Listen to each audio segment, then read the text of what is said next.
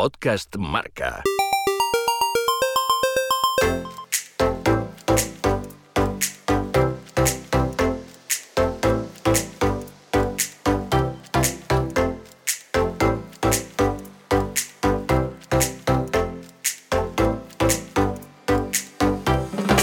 Era un ciclista verdaderamente hecho de otra pasta, un corredor luchador con espíritu combativo y con una fe inquebrantable para lograr sus objetivos. Es el mejor ciclista asturiano de todos los tiempos y uno de los corredores ilustres en la historia del pelotón español. Su actitud aguerrida y sus ganas de correr con el corazón, revelándose ante el poder ejercido en el pelotón, le hicieron ser muy querido por el aficionado, que se mostraba cautivado ante sus grandes hazañas. Disfruten de la leyenda de José Manuel Fuente, el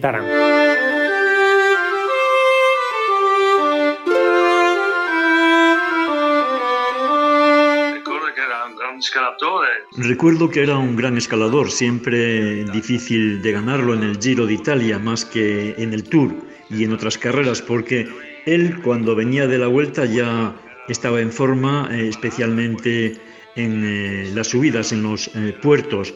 Él era un gran escalador, había que dominarlo tácticamente para poder vencerlo. Subiendo creo que era más fuerte que yo. Era, era più forte di me eh, in salita. Eddie Merckx, ex corredor profesional, considerado el mejor ciclista de todos los tiempos. Cuando él decía voy a atacar en este puerto, pues utilizaba unos desarrollos impresionantes y efectivamente era insuperable. ¿eh? Cuando él tenía al día, eso, le cruzaba los cables, lo que pasa es que luego, pues, eh, pues, pues, otro día, sin saber el por qué tampoco, pues perdía igual 7-8 minutos. Decía que le entraba la pájara, que no podía, que no podía. Miguel Mari Lassa, exciclista profesional. Siempre admiré especialmente porque era un genio. Y cuando hablamos de genio, que marcó una tradición, es precisamente porque era un corredor que llegaba un día enfadado por un malos resultados, decía mañana les mato y era capaz de no, no cenar esa noche, no comer o no dormir con tal de al día siguiente salir, pero otros muchos lo decían, pero era capaz de impulsar a los pedales esa fuerza de genio puro que, que fue lo que le hizo tan grande y lo que hizo hacer sufrir a los grandes campeones como a Meres y a Ocaña y demás en montaña. José Enrique Cima, exciclista profesional. Tarango era un tipo era un genio. El corredor se levantaba por la mañana que no hablaba ni con Jesucristo y, salía que iba a ganar y ganaba. O, o jaja, depende como le diera, ¿no? Era genio. Y, los genios son, son así siempre, ¿no? Javier Mínguez, ex ciclista profesional y director deportivo.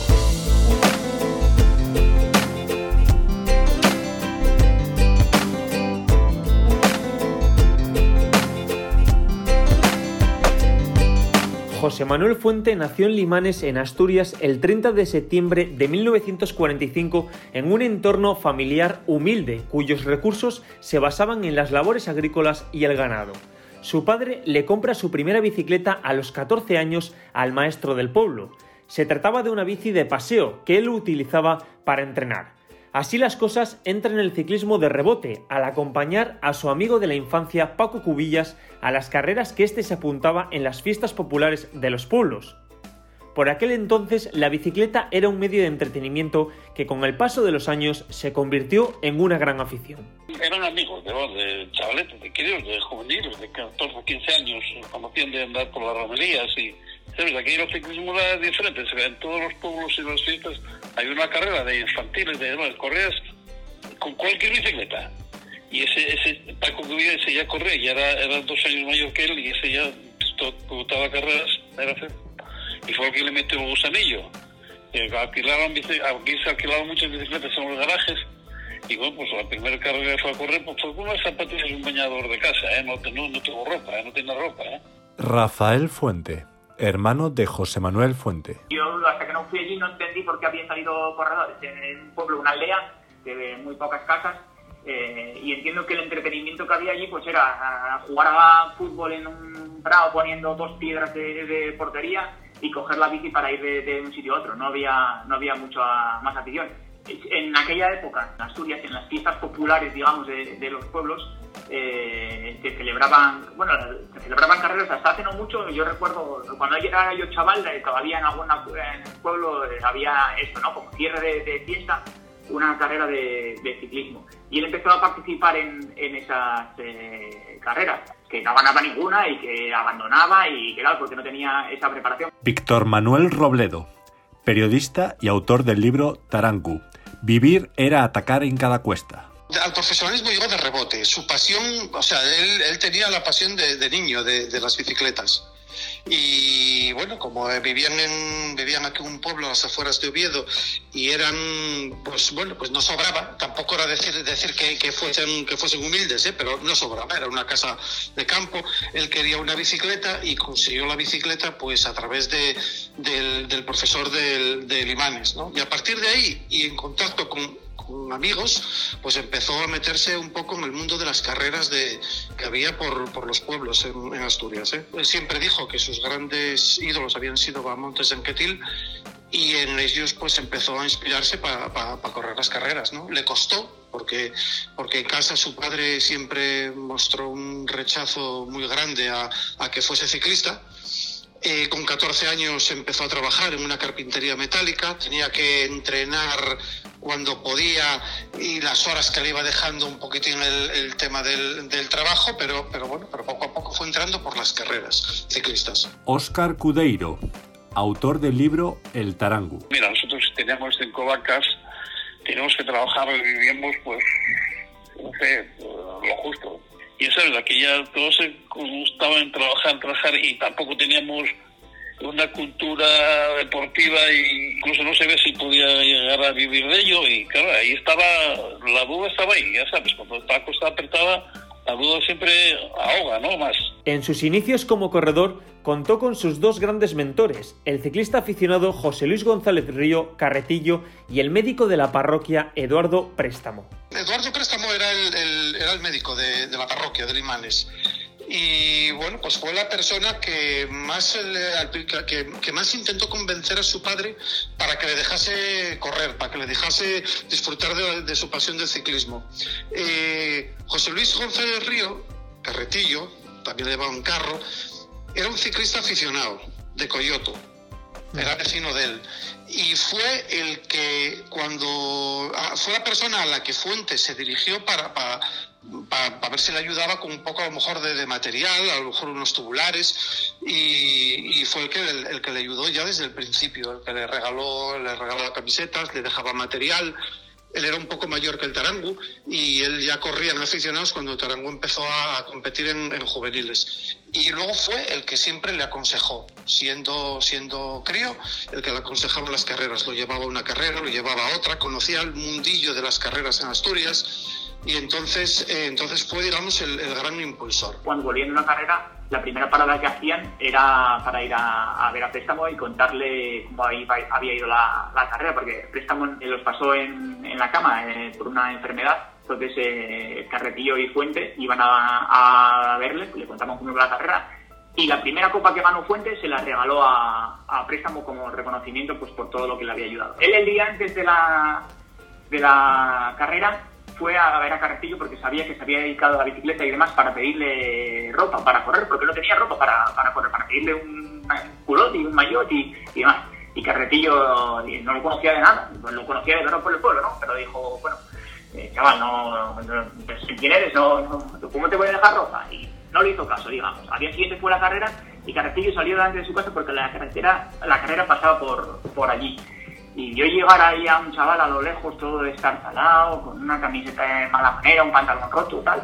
Y era Fuente que ya venía escapado. Eh, había que dar dos vueltas a ese circuito, en el primero iba escapado y en el segundo iba el último porque se había desfondado, claro, había venido las fuerzas y, demás. Eh, vamos, eh, la carrera la, arruinó. En 1962, a los 17 años de edad, empezó a correr en el juvenil del Club Ciclista La Tenderina de Oviedo. Él hasta que no llegó a su segundo año de, juvenil, él no empezó a tener eh, grandes puestos en las, en las carreras. ¿no? Eh, él siempre dice que, siempre dijo que, lo que más ilusión, ilusión, le había hecho había sido un tercer puesto que había conseguido en, en una carrera juveniles. Quizás porque fue seguramente el, el, primer, el primer podio al que, al que accedió. ¿no? Y hay una foto de él eh, muy bonita que circula que circula por ahí que se ve que se le ve con un bombín que fue lo que le habían regalado de, de aparte del trofeo no un bombín para pa hinchar la rueda. Él sí ya en, los, en, en, su, en su tercer año juvenil ya empieza a destacar y es lo que ya él le hace pues la idea de, de meterse en el campo en el campo aficionado. En 1964 y 1965, Fuente ya compite en aficionado de segunda y corre en el equipo Mantova de Oviedo. Su máximo rival, Eddie Merckx, que había nacido meses antes que el Tarangu, debutaba en el ciclismo profesional en 1965.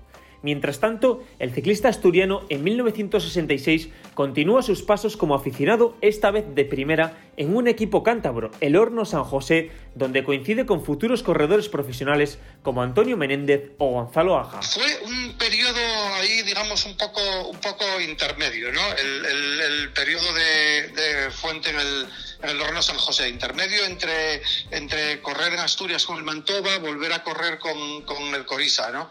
Mm, no me consta que haya tenido ese año eh, grandes victorias, eh, grandes resultados. Él realmente empieza a destacar es en el, es en el año 1967. Es el, digamos, el, el, año en el que él ya en aficionados se consolida y empiezan a tenerle un cierto respeto. Señor de Torrelavega, Valeriano Fernández, que era era un enamorado del ciclismo y de los asturianos y, y nos llamó a los dos y allá, para allá fuimos. Recuerdo que íbamos en tren, pues imagínate, desde, con el tren aquel desde él desde Oviedo y yo desde Gijón. Nos juntábamos en el Berrón y, y, a, y a Torlavega. Antonio Menéndez, ex ciclista profesional. Yo recuerdo que, que yo, yo solía llevar una tortilla que me hacía mi madre, porque yo vivía en Granda, aquí en Gijón, y él llevaba la bota vino a ir en tren porque estábamos todo el día todo el día de viaje hasta Torrelavega. Era un hombre temperamental. Recuerdo una vez que fuimos, fuimos a correr a Galicia y en Puente Nuevo nos esperamos a cenar, se, se peleó con una mosca ahí dando manotazos. Tenía esos saltos de, de, genio a su manera, pero sin pararse, solamente la forma de ser de él. Él se metía en su mundo y no no exteriorizaba, no exteriorizaba lo, lo, que sentía muchas veces, ¿no? Yo no lo veía, no lo veía así como, como, como iba, que iba a ser lo que fue. Andaba bien, pero bueno, algunas destacaba subiendo, pero yo no lo veía para llegar a donde llegó, ni mucho menos, ¿no? Cuando era juvenil, en las últimas carreras que corres de juvenil, cuando pasas aficionado, te dejan correr con ellos las cuatro últimas carreras o cinco de, con ellos, como aficionados. Y entonces el que lo sacó ciclista él, que el que sacó ciclista el Tarangu fue José Luis González Río, pues nos llevó a correr a Galicia a él, a mí, y no sé qué otro más iría. Y entonces, pues cuando llegamos escapados a la meta, me dejó ganar a mí esa carrera. Nicolás González, exciclista aficionado. En 1967 corre en las filas del Corisa asturiano. Continúa su progresión lenta pero sin pausa hacia el profesionalismo él ya tenía fama de, de, ser buen ciclista, era muy raro. Él no era de los ciclistas que más carreras ganaba. Había ciclistas muy buenos en Asturias, estaba Balaguer, estaba Casas, estaba Menéndez, estaban muchos ciclistas por encima de él, por encima en aquel momento, pero con distancia, que podían ganar 20 o 30 carreras. Él ganaba 3 o 4 al año, pero el día que él ganaba, el segundo entraba a 10 minutos o a 20 minutos. Era una cosa increíble, o sea, un tío que ganaba así, de esa manera, eh, algo, algo había, tenía, diferente a los demás. Modesto Rubiera, exciclista de aficionado y amigo íntimo de la familia. Destacaría de él, los valores humanos era la sinceridad, la solidaridad sobre todo. En carreras de aficionados, que sin apenas conocerme de nada, de solamente saludarnos y él ver cómo yo me defendía y eso, eh, y lo que me costaba ir a las carreras, eh, el respeto que, que tenía y la ayuda que te podía prestar siempre estaba dispuesto a todo. En una ocasión, eh, allá en Toreno, a ver, en la parte del Bierzo, estábamos corriendo y yo era aficionado de segunda y ellos ya eran aficionados y de los buenos de España, los buenos de España. Aunque no estuviesen en el equipo olímpico, eran de los mejores. Deberían estar todos. Eh, pues en aquella ocasión íbamos escapados y yo metí, tuve la suerte de meterme en la escapada con ellos. Y yo iba orgulloso de, ojo, vaya bicoca que tengo hoy.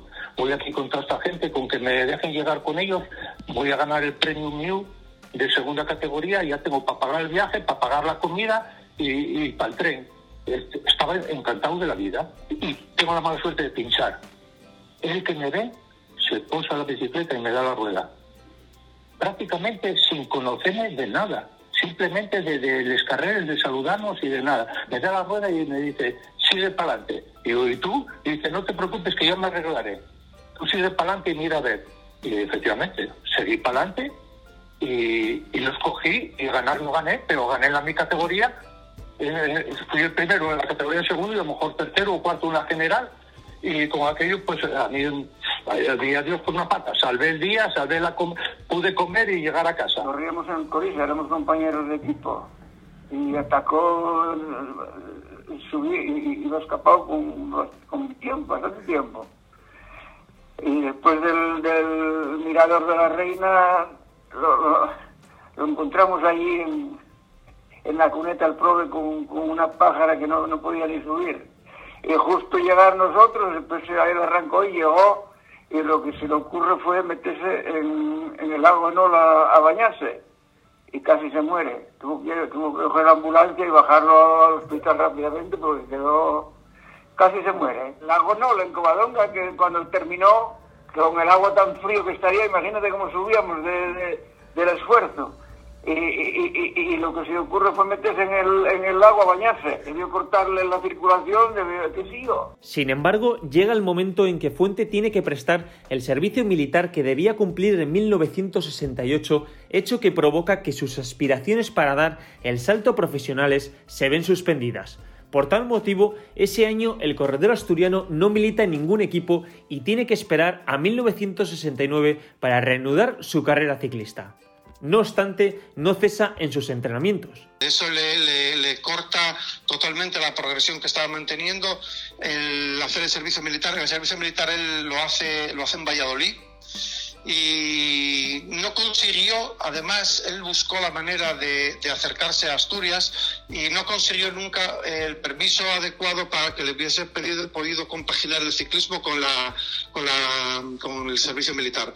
Y para él eso fue, pues, un parón muy importante en, su, en su carrera. No le dejan el servicio militar como él quería eh, hacer los, entrenamientos con la bicicleta él sigue de todas las maneras federado, sigue unido, no tiene, no, consta ningún equipo, se está federado individualmente, pero no consta ningún equipo. Y lo que sí hace es participar en diferentes, eh, en diferentes carreras con diferentes equipos. ¿no? Hay, por ejemplo, una foto corriendo la, la Vuelta a Valladolid en un equipo que, que era de la Diputación Provincial de, de, Valladolid, con un equipo de la Diputación Provincial.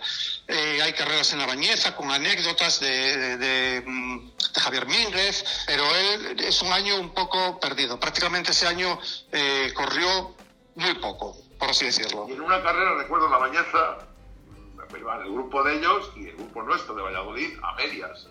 O sea, íbamos eh, los de Valladolid por un lado y ellos por otro, y bueno, pues, pues teníamos amistad que era rápido, pues bueno, pues vigilamos uno a cada uno y tal. Y entonces yo digo, ah, pues yo vigilo a Tarango, pues una carrera llana, y le vigilo a Tarango y en una vez no, por la cuneta, la, arena y tal, caímos a, a, la cuneta abajo un hoyo él y yo, y había unas zarzas y se había picado. Que tenía, te acuerdas que tenía varices, ¿no? Dentro que yo cojo la bicicleta para salir zumbando y me dice, en asturiano, ¿no? Y dice, cago en tu madre, oh, pena, ¿dónde vas? Todo el día vigilando y ahora vamos a dejar aquí tirado.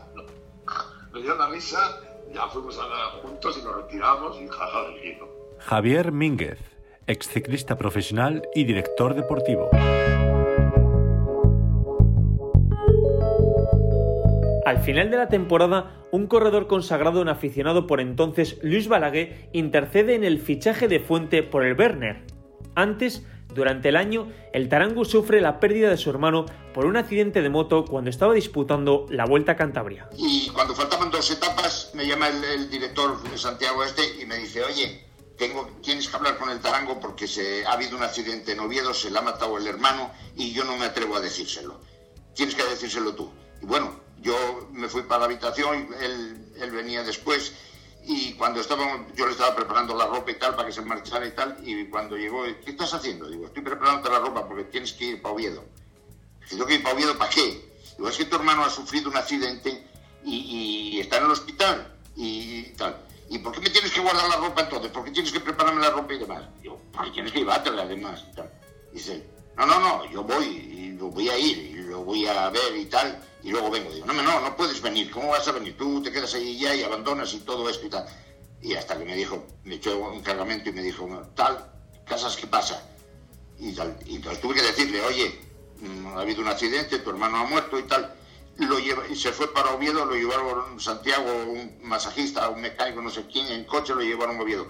Vino, vino por la noche de madrugada, se acostó eh, ahí en la habitación cuando estábamos los dos y, y- por la mañana segui- eh, salió en la etapa, en la, en la penúltima. Al- En la penúltima hizo lo mismo. Por la noche Santiago le estaba esperando ahí ya en meta y tal, con el coche y demás, para llevárselo para, para Oviedo, porque era el entierro. Y esperaron a que, le- a que él fuera para, para enterrar al hermano. Se fue, enterraron al hermano, se vino otra vez de madrugada y terminó la vuelta. Porque iba tercero y aquello a él, a él estaba como cuando ganaba, la ganaba las vueltas a España, estaba secado. José Casas, exciclista profesional y amigo íntimo de José Manuel Fuente. se vino hasta, hasta el tanatorio a verle y, se volvió y casi sin dormir y, y puso un letrero el que quiera hacer segundo que me siga y ganó la etapa o sea eh, tiene anécdotas de, de, de, de crack Y estábamos en el gimnasio, en el Oviedo. Coño, no sé qué, no, a ver si dije yo, va, hablo yo con los del Werner, que el Werner quería formar un equipo conmigo. Pero yo tenía firmado por, había corrido el Tour de Rosellón en Francia con, con la selección nacional, bueno, que éramos el Ferris, éramos la selección, éramos Tamames, Linares, eh, todos los, la selección, lo metí allí, de amateur, y corrió en el Werner un año. Luis Balaguer, exciclista profesional. Luis Balaguer corría en el, en el Werner, corrió en el Werner en el año 1968 y en 1969 se marcha para el Vic, para el equipo francés del Vic. Eh, entonces él recomienda que, que mm, fichen a, José Manuel Fuente para la estructura del, del, del Werner. Era un gran equipo porque era un equipo que tenía eh, un equipo profesional y un equipo aficionado. Era el, el ideal, el trampolín ideal para luego dar el salto al mundo profesional. Y además eso significó para él un cambio, porque automáticamente se decide definitivamente por la bicicleta, deja de, su trabajo en la carpintería metálica en la que, en la que trabajaba y ya se centra de lleno en, el- en lo que es el, mundo del ciclismo. Vale. Eh, bueno, es una temporada además luego para él muy brillante, con, con resultados eh, muy brillantes, eh, muy buena clasificación también en la Vuelta a Asturias, donde gana dos etapas. En fin, fue, estaba todo perfectamente preparado ya para, para dar el salto a- al campo profesional. ¿eh? Tenía, ojo, tenía 23 años ¿eh? ya, ¿eh? Cuando corríamos en el Werner de, de amateur los dos, sí, estábamos carril pequeño, él y yo, en el Werner de amateur. Y, y él, nosotros merendamos en el hotel, eh, ¿qué te voy a decir yo? Pues lo que, lo que tenían previsto en el hotel para, para, para comer, merendar, cenar, todo esto. Él no, él se salía y él se iba a un bar y comía chorizo, morcilla y era el demonio. En 1969 completa su mejor temporada y recibe el premio de Mejor Ciclista de Asturias. Lo que todo hacía presagiar que era el trampolín para dar el salto a profesionales se convierte en una pesadilla tras confrontar pareceres con los directivos del Werner en cuestiones económicas. Aquel año, él, cuando le dieron el premio, el trofeo voluntad, que yo lo había, a mí me lo habían dado ya el año anterior, el, el trofeo voluntad mejor ciclista asturiano, y él, y él se extrañó, dice, pero ¿cómo me ves a mí si Menéndez tiene mucho, ganó mucho más carreras que yo? O sea, eso es lo- que recuerdo que, que dijo él, ¿eh?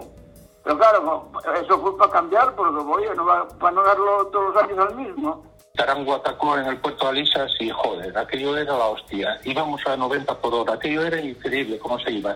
El, el equipo CAS con Galdos y Santi Lastano, iba Santi Lastano el líder y segundo Galdos en la general. Y tenía un equipo muy potente, casi iban tirando, tirando a tope, a tope y la gente perdiendo ruedas, perdiendo. Y pasaba la moto y decía, dosal, no sé qué dosal llevaba el tarango, pero imagínate, ibas el, dosal 40, un minuto, y pasaba la moto otra con la pizarra a, a los 10 kilómetros, do- dosal 40, dos minutos, yo imposible. En vez de agarrarlo, a él no saca más. Aquello era increíble, increíble, increíble. Es que se volaba y el tío, cada vez que pasaba la pizarra, un minuto más sacaba. Y iba solo. Y atrás con el equipo tirando casi, y bueno, de todo el pelotón pues quedarían 20 unidades o menos. Y recuerdo que después de Alisas ya, ya no allí, hubo un pequeño corte, una escapada, y yo tuve la fortuna de meterme en ella. Y agarramos a Tarango empezando a subir eh, en Cabarga. Y llevaba una pájara, llevaba una pájara que iba de los lados. Pero claro, el pelotón venía todavía un minuto o dos. Y dije yo, venga, que nos da tiempo llegar arriba, joder, por lo menos, si tardamos. Dice, no, sigue tú, que yo creo. Y sentóse ahí. Anduvo un kilómetro y sentóse y estuvo ahí hasta que se recuperó y no sé, debió entrar el último eso. Una pájara, ese mismo día estábamos hospedados en el Sardinero y por la noche, en la cena, hubo un comentario de corredores del equipo y estaba Julio Sanemeterio presente en, la cena ahí. Y uno dijo, acuérdome exactamente quién fue el que lo dijo, dijo, "Eh, joder, el tarango ese de los cojones, ¿cómo anda, chico? Es imposible, Fuente, se me cago en diez. Es que íbamos a tope, que, que- que- bueno, ¿en qué iba? Iba en moto, que es imposible, anda muchísimo, es que sube mucho. Y los comentarios todos de los ciclistas y compañeros eh, y rivales eh, era asombroso, pues estabas asombrados de cómo iba. Sí, ponía que pájaro agarró luego, y bueno, los comentarios que hay. Y salta Julio Sanemeterio, ese Fuente es un globero. Ese no es un cantamé, es un globero y tal. Hizo una cosa despectiva y tal. Bueno, pues a mí aquello me quedó grabado.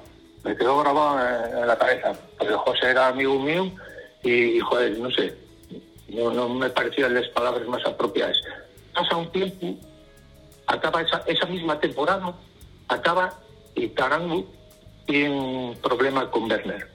Que tiene aumento de sueldo, que den todos los ciclistas de Werner en ir a ver a, a Gabriel Ver, Pons, que era el director, luego yo corrí co- y llegué a correr con Werner, y fueron para pedir aumento de sueldo y, y cuando los fue pasando uno a uno, eh, todos primero decían que sí, delante del Tarango que sí, pero llegaron ahí, bajaron los pantalones y nadie se atrevió a rechistar. Y cuando llegó Tarango, claro, dio la cara y entonces Dios en la calle. No, do- no se doblegó dijo que no, no, a él si no subía el sueldo, que tal y que cual, creyendo que los demás estaba respaldado, que los demás también lo habían pedido, el aumento de sueldo, y, y lo embarcaron. Pues literalmente todos los compañeros lo embarcaron ahí y quedó en la calle. Modesto Rubiera, exciclista de aficionado y amigo íntimo de la familia. Eh, La reunión es individual. Van llamando, los directivos van llamando uno a uno a todos los ciclistas. Y el último en entrar es Fuente. Y Fuente coge y plantea exactamente lo que había hablado con sus compañeros. Él lo que no sabía era que individualmente cada uno de los compañeros fueron aceptando lo que les había dicho el, el patrón, por así decirlo, ¿no? Pero él no, no, no cejaba en lo que habían dicho. Él había dicho que iban a llegar hasta que querían ese dinero, que querían ese dinero. Y entonces se vio fuera del equipo. Eso es- supone un palo enorme. Él había dejado su trabajo, él había dejado todo, lo había enfocado todo el mundo de la bicicleta y a buenas y primeras pues, pues se quedó sin equipo. Yo creo que lo bajó un poco la moral, pero que si él siempre fue un ganador y tenía una moral, un espíritu de que, que él, él confiaba en él y quería que iba a salir. Y si ahora pues sí, pasó unos días mal, pero bueno, y él tiene esa fe en él y pues siempre tuvo un hombre que, que le apoyó mucho en ese sentido, fue a, a Carril, que entró a Carril. No te desanimes, no te desanimes, que tú sales, si tú sales y ahí yo creo que fue la, la piedra angular o clave el, el Vicente Albert Cabil, que animó y claro que pues, le ayudó otra vez en el caso, ¿eh? Rafael Fuente, hermano de José Manuel Fuente. Había pasado por su cabeza el dejar el ciclismo. De hecho, eh, es- hay una persona, un personaje del ciclismo aquí asturiano, de aquí de Gijón, eh, Amieva, que era el que llevaba la escuela de las mestas, que fue el que, el lo intentó convencer y lo convenció para que se reenganchase en, en otro equipo. Sin trabajo y sin equipo, su vida parecía caerse de un plumazo. La ilusión de ser ciclista le había originado un enfrentamiento en la familia que apostaba por un trabajo fijo y ya con 25 años, una edad muy tardía para debutar como profesional, ve la luz al final del túnel. Agobiado busca encarecidamente a alguien que le pudiera ayudar y ahí entra en juego Amieva, que es la persona que le recomendó a Julio San Emeterio, director por entonces del equipo Carpi. Y me dice a mí en octubre o noviembre, dice, Luis Chichi, tenéis que hablar con San Emeterio, joder, a ver si me coge para el equipo y tal. Yo me hago no renové yo, pensaba yo para mí, me lo dije. Y bueno, a ver qué hago. Yo, si no renové yo, si voy hablando del talón, que él que tiene la opinión que yo un globero, échame a mí a los dos. Y yo, joder, y no me atreví, no me atreví, sinceramente, no me atreví a decir nada. Pero con tan buena suerte que se casaba la hija de Julio San Emeterio con un chico amigo nuestro de aquí de Gijón y fue a la boda a Mieva, que era donde reparábamos las bicicletas. El mecánico que teníamos y el amigo íntimo, personalmente, que fue amigo hasta, hasta el final. Y habló por fuente a Julio San Emeterio en la boda, durante la boda de la hija. Y aceptó y se lo fichó. Y se repartieron el camino, vinieron a, a Llanes, el de Torrelavega Llanes y, y Tarango allí, y firmó. Y luego Menéndez rogó al Tarango que a ver si podía hacer por meterlo. Y también Tarango metió a Menéndez esa misma temporada en el Capi. Y luego yo, con suerte, renové también. Y nos juntamos los tres, era año 70, y los tres asturianos estábamos allí. Venía como que yo me iba distraído a su aire, venía mirándose los dientes en siempre en el espejo retrovisor, y viniendo de arriba de sella hacia acá, antes de llegar a Carabia, en una curva, en vez de meter la, la, segunda, metió la cuarta y al fin aquel, como era tan falso, dimos, empezó a dar vueltas sobre la carretera al eh, debía haber grasa o qué sé yo, pero sí despistado a veces, ¿no? aquellos coches eran muy ligerinos.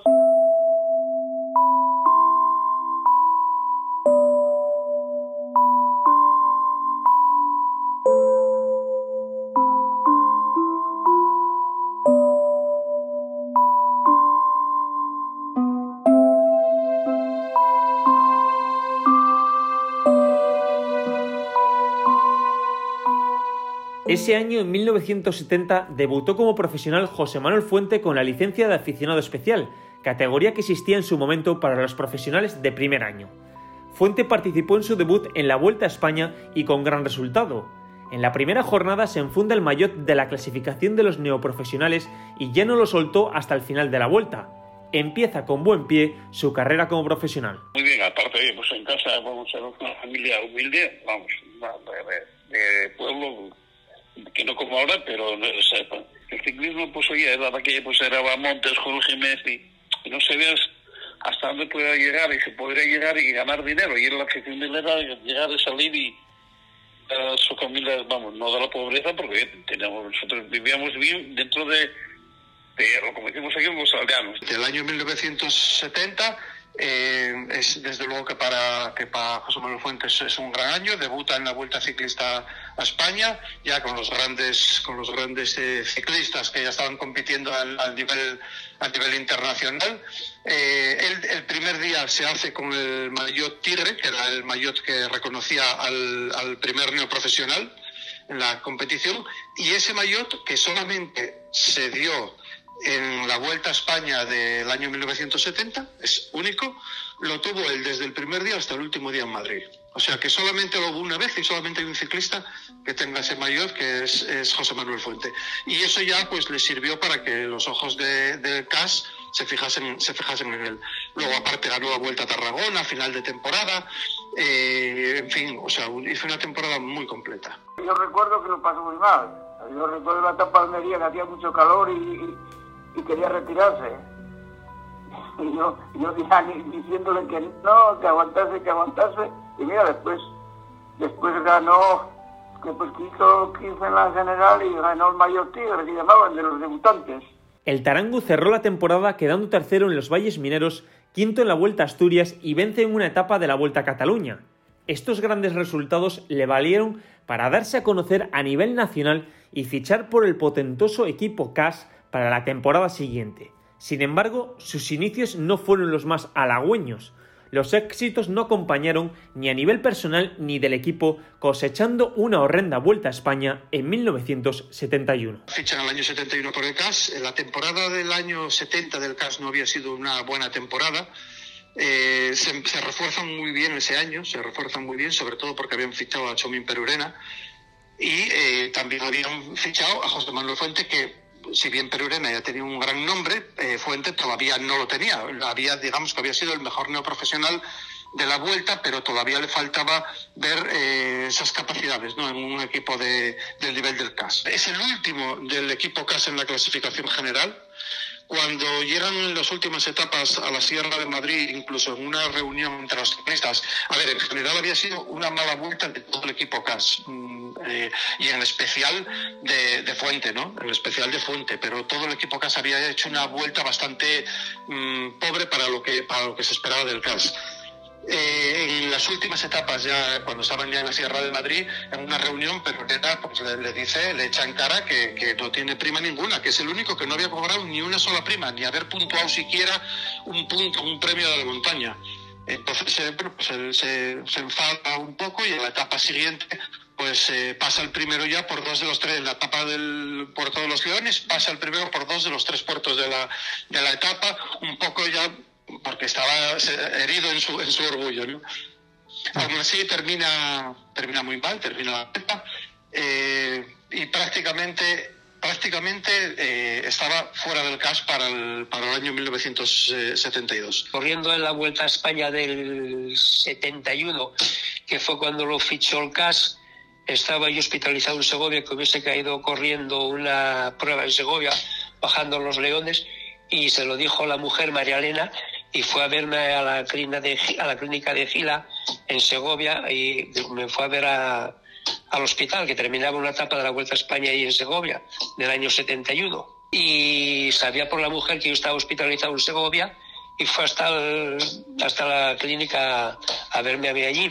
Nicolás González, exciclista aficionado. Incluso él en una reunión, en una reunión ya en Madrid al acabar con Colás, con su amigo de Coyoto, pues eh, le dijo que le dijo no ando nada, eh, no valgo absolutamente para nada, he hecho una vuelta horrible y, y, prácticamente estoy fuera del equipo. Éramos conscientes de que, de que no estaba andando y que, ¿sabes? y cuando no andas, pues las críticas, hoy lo ves de otra forma distinta, aquí por lo bien es mal, pero si lo analizas, ahora en frío, pues es normal, como cualquier deporte, si los triunfos no te vienen, no llegan, pues las críticas siempre era un estudio moralmente tampoco andaba muy bien y la verdad fue que se llevaba bastante mal, sí, lo llevábamos, sí. Las críticas no tardaron en llegar y Fuente estaba prácticamente fuera del equipo. Su inclusión en la alineación para el Giro de Italia estaba descartada, pero la lesión de Gabriel Mascaró obligó al director Dalmacio Langarica a integrarlo y tomó la salida del Giro de Italia. En la décima etapa de la Corsa Rosa logró su primera victoria con el CAS. Gabriel Mascaro cayó enfermo y del único que pudo tirar eh, Langarica para llevárselo a Italia fue de, fue de Fuente y no le quedó más remedio que, que, que llevárselo. Y luego ahí hay una anécdota muy bonita con, con Langarica. Estaba, evidentemente, estaba muy enfadado con, con Fuente por su rendimiento y a los periodistas eh, que eran amigos de él, digamos ya de su círculo íntimo, pues le decía que él marchaba para el Giro de Italia con nueve ciclistas y con un cicloturista. Y el cicloturista, pues refiriéndose a, Fuente. Eh, ese comentario le llega a oídos de Fuente y a lo largo del, bueno, pues se lo guarda y llega a la etapa, la etapa de Pian de Fal con el Giro de Italia, que es la primera victoria digamos, la primera historia con el CAS de, de Fuente.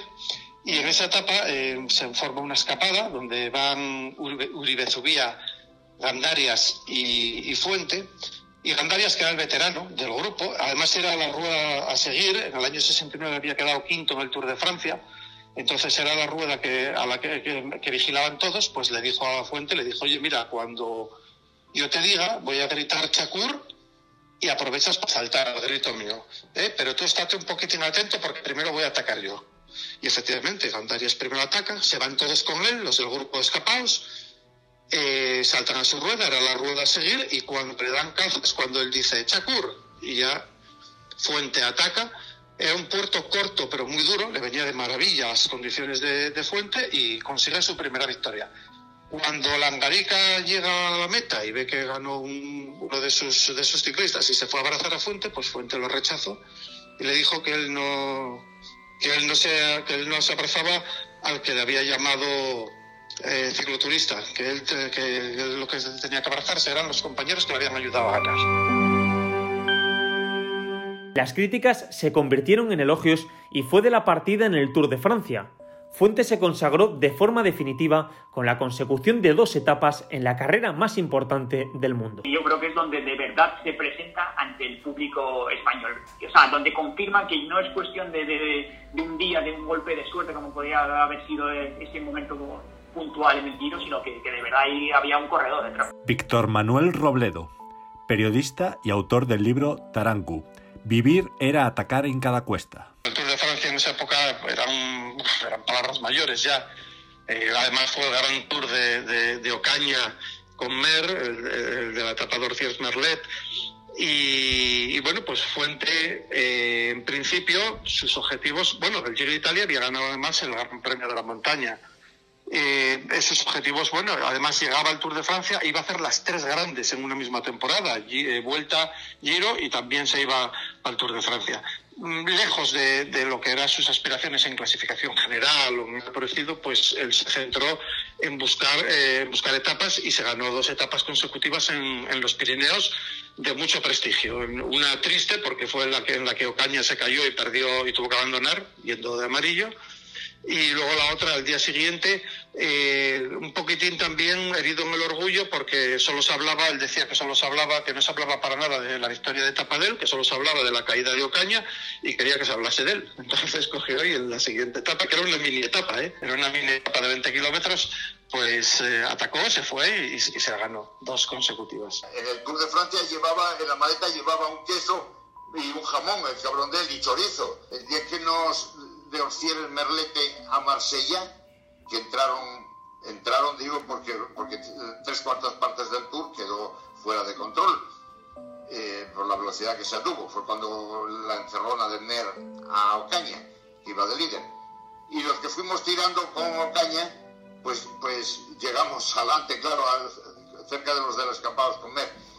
Pero los que dijeron no podemos tirar o no quiero tirar o no puedo tirar lo que sea, con Ocaña pues eh, se, se, quedaron y entraron fuera de control y luego hubo que repescar a todo el mundo, ¿me entiendes? Y como el Tarango ya decía, bueno, como estamos fuera de control, en el aeropuerto de Marsella, este, tenemos que coger el avión para ir a, de Marsella a Albi, y, que, era, que era la etapa del día siguiente contra reloj.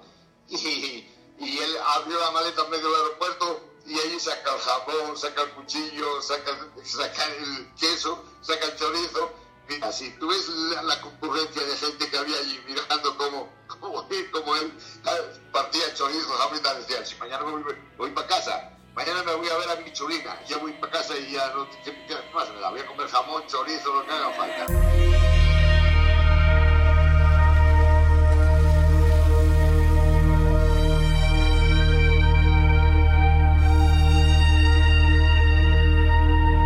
Pesar de realizar un gran papel en el Giro de Italia y el Tour de Francia, su rol no había cambiado en el equipo y seguía trabajando para ayudar al CAS.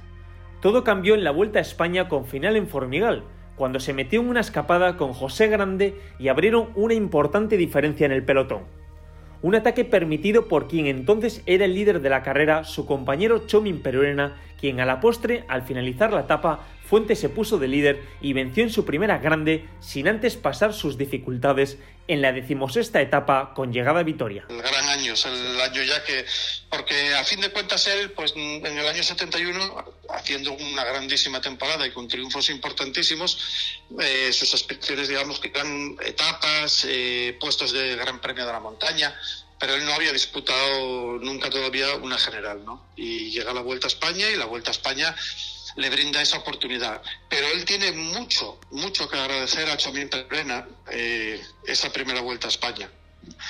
Porque él, cuando, cuando, llega, cuando llega la etapa eh, de los Pirineos, la etapa en la que de Formigal, en la que él, en la que él gana, eh, Pepe Grande eh, le dice en el pelotón, oye, yo voy a atacar, Pepe Grande corría para corría pa el Werner, no estaba corriendo en el CAS, le dijo, voy a atacar, ¿te animas?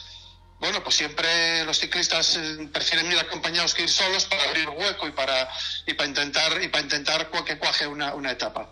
Y efectivamente fue lo que fue lo que hizo, atacó grande y, Fuentes se fue con él. Pero claro, los dos se pusieron a pactar entre ellos. Oye, para mí la etapa, para ti y tal. Empezaron a hacer sus, pactos y sus acuerdos y, y Barrutia vio la jugada. Barrutia estaba en ese momento de director en la Vuelta a España.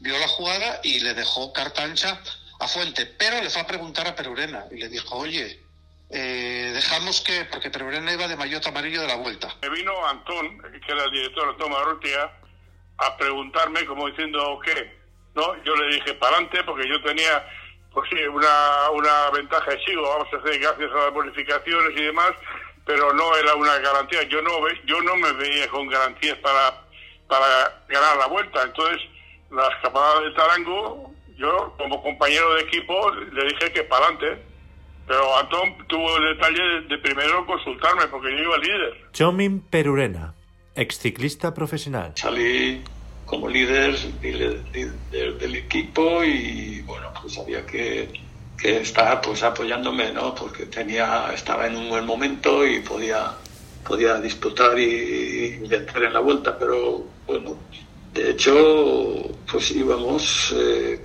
íbamos, no sé si en aquel momento yo iba líder, pero él en una etapa, pues eh, con otro compañero, con otro corredor, digo, pues se escapó, se fueron, se fueron y atrás pues nosotros eh, como buena armonía pues no le no fuimos a por él y los demás equipos tampoco eso fue lo curioso del tema no entonces no estaba considerado todavía todo lo que fue luego, posteriormente. Entonces era, pues había hecho algunos destellos por ahí, pero nunca remataba, ¿no? Se le veía que tenía cosas muy buenas, pero no llegaba nunca a feliz término, pero esa vez sí. Esa vez pues, fue confiado por todos. Yo con mucho, mucha tensión en el equipo, tensión, ¿no? Impaciencia porque veía que cogió uno, dos, tres, no sé si llegó con cuatro minutos y pico, una escapada y decía yo, esto es tú, a ver si ahora, a ver si ahora, pero como compañero de equipo pues no, no, no pude, no pude trabajar para contrarrestar esas diferencias, ¿no? Cogió, cogió el liderato y, y bueno, pues luego como ya había ese margen de dos o tres minutos, pues, pues el equipo dice, bueno, pues ahora hay que trabajar para este y entonces, pues eso, pues tuve que eh, tragar saliva, ¿no? Como se suele decir habitualmente. Y, bueno, pero yo para mi satisfacción, a pesar de todo el disgusto que tenía dentro, pues yo acabé segundo en la vuelta, él ganó la vuelta y, que, queriendo decir que yo no fallé, solamente que, que me superó un compañero de equipo y eso, pues, eh, él también, también sentía que como si hubiera hecho algo malo, había pues cierta, cierto distanciamiento, ¿no? Teníamos relación habitual y tal, pero vamos, con, con un poco de, distancia, ¿no? Miguel Mari Lassa, exciclista profesional. El manager de Carpi nos, nos dijo que nos daba 25.000 pesetas si ganábamos la etapa de Formigal y yo tenía pensado atacar después, estaba mirando y tenía pensado atacar en, una, en la meta volante de, de, Huesca. Y justo me pongo a pasar por la izquierda y veo por la derecha salir a Fuente y a, a José Grande. Y yo paré y fue cuando, cuando sacaron, de repente se paró todo el pelotón y sacaron 15 minutos. Y, después yo, ataqué subiendo eh, Formigal y digo yo, bueno, voy a ganar la etapa porque, porque este hombre va a coger una pájara pero al contrario, fue, cada vez iba mejor. Yo, yo no le pude coger y él ganó la tapa y se puso de líder. En el puerto de, Orduña.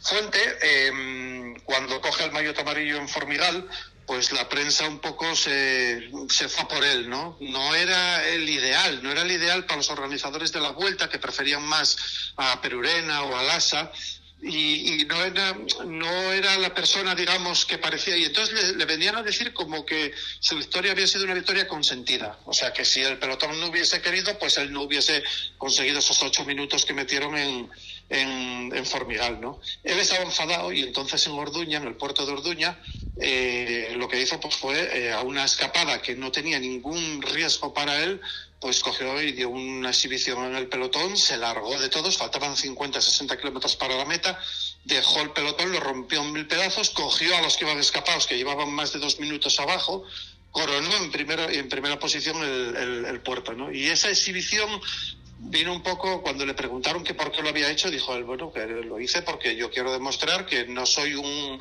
un amarillo de bidón, ¿no? Hay unos cuatro o cinco escapados y, él nos coge, subiendo el, puerto, nos coge. Y no se le ocurre otra cosa que después de estar pasado por donde los vinos de Berberana, por donde las bodegas Berberana, y ahí mismo se, se para, yendo de líder, ¿eh?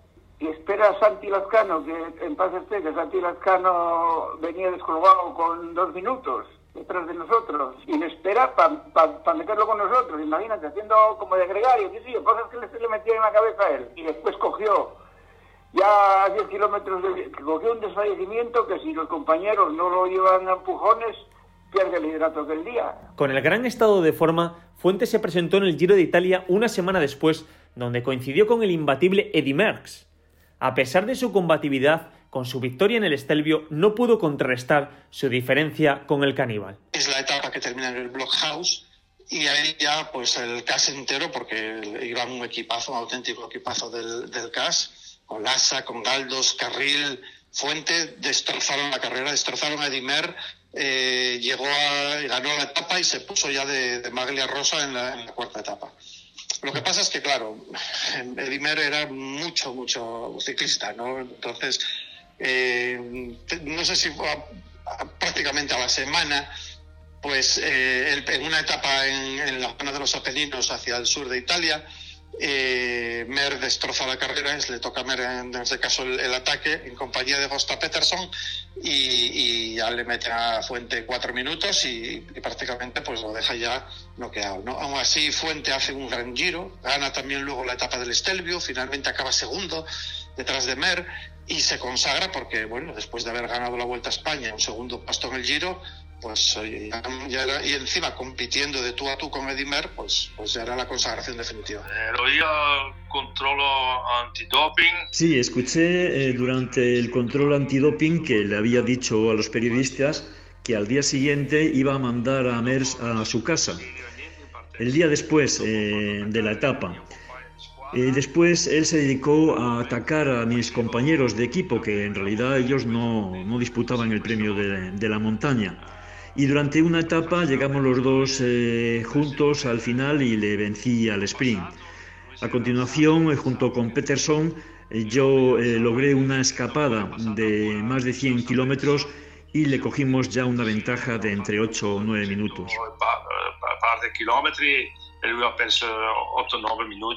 Eddie Merckx, ex corredor profesional, considerado el mejor ciclista de todos los tiempos. Merckx era el gran dominador, era el gran, eh, el gran campeón que, siempre lo fue y estaba vestido de rosa. Era, era una etapa que terminaba en los Alpes italianos, concretamente en Bardonecchia.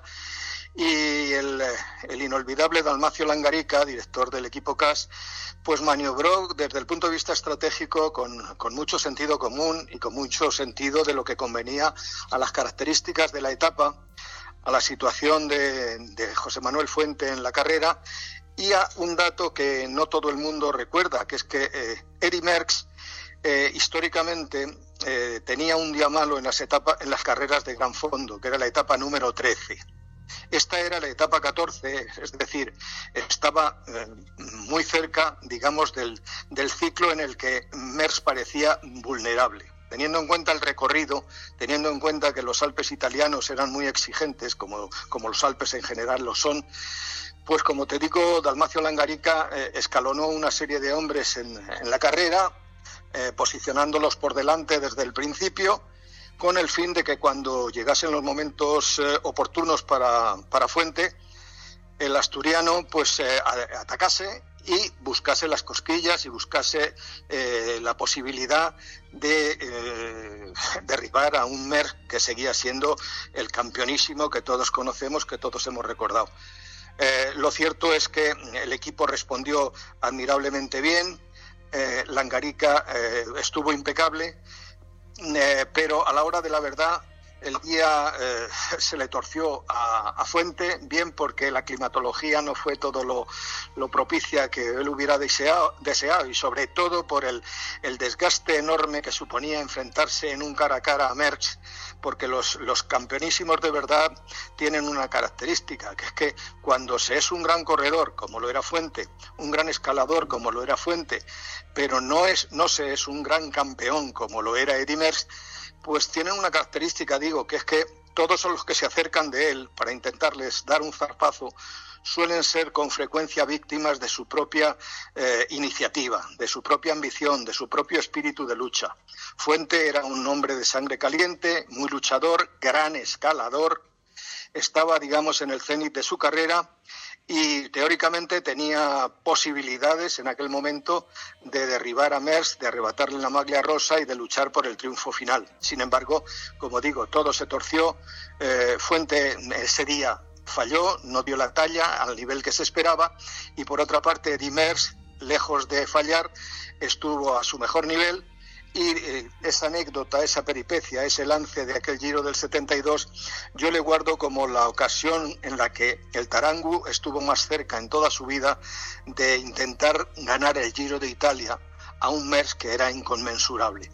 Eh, el gesto honró al equipo CAS, honró a Dalmacio Langarica, honró a todos los corredores del CAS, honró al propio Fuente pero no salió bien y Fuente se quedó con las ganas y con la ilusión que todos los españoles, por otra parte, teníamos de verle ganar la carrera rosa. Andrés García Simón, periodista y autor del libro Fuente, de la nada a la gloria. En 1973, el corredor español se centró en la consecución del Tour de Francia, donde Fuente ya era un corredor consolidado entre los grandes del pelotón. Evita ir a la Vuelta a España y llega justo al Giro de Italia, la Vuelta a Suiza fue un gran termómetro para llegar al Tour de Francia en plenitud de condiciones, pero las expectativas se desvanecieron con la aparición de Luis Ocaña y el pavé de la tercera etapa. Se ganó dos etapas, quedó segundo en, una, en otra etapa más.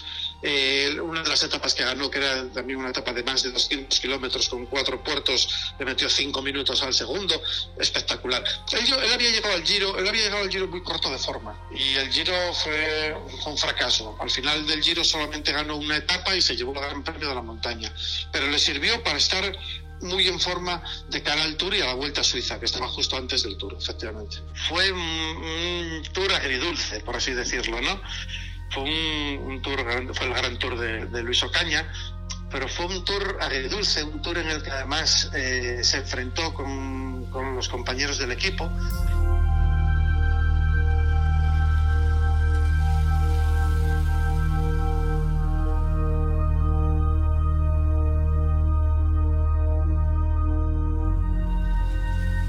La facilidad, la facilidad de, ganar mucho dinero y al final no ganamos nada. La etapa de Reyes, que hubo una batalla terrible, pasaba por, por unos adoquines que, que, extendía la bicicleta, perdió perdió siete minutos, me parece, respecto a Ocaña y a los galantes. Y, y al día siguiente de esa etapa nos llama Ocaña y nos dice que bueno, que, que si no, que, si lo ayudamos en una palabra, que nos da una cantidad y, que, y que deja la posibilidad de que si puede ganar el Tour, que lo gane. Y deja la posibilidad de ayudarle también para ganar la montaña y si no, para hacer la montaña y segundo la general. Y Fuente dice que, que no. llama Victoria y y Román Kenner, el, el, jefe de, de CAS, dice que el CAS que nunca se vende a nadie. Y digo, no, eso no es venderse porque era una ayuda y encima eh, te dejaba la posibilidad de ganar si podías. Y claro, no se aceptó y después nos dieron 10 madera por todos los sitios. Fue el tour el tour que peor acabé yo mi vida de, reventado. Es que nos atacaron por todos sitios. Nos da dinero para no atacarle ni hacerle nada, pero que si tenía, si, una escapada que hubiera, que pudiese eh, Fuente a ganar, que, le, que, que ganase, que no le, no le rebatía para nada, que, que, que tirase para adelante, no le frenaba para nada. El Vic quería ganar el Tour y, y el CAS era, éramos el mayor rival. Y Fuente quería ganar el Tour también, pero en la, no, era la segunda tercera etapa, Fuente perdió siete minutos. En Reis, me parece que era.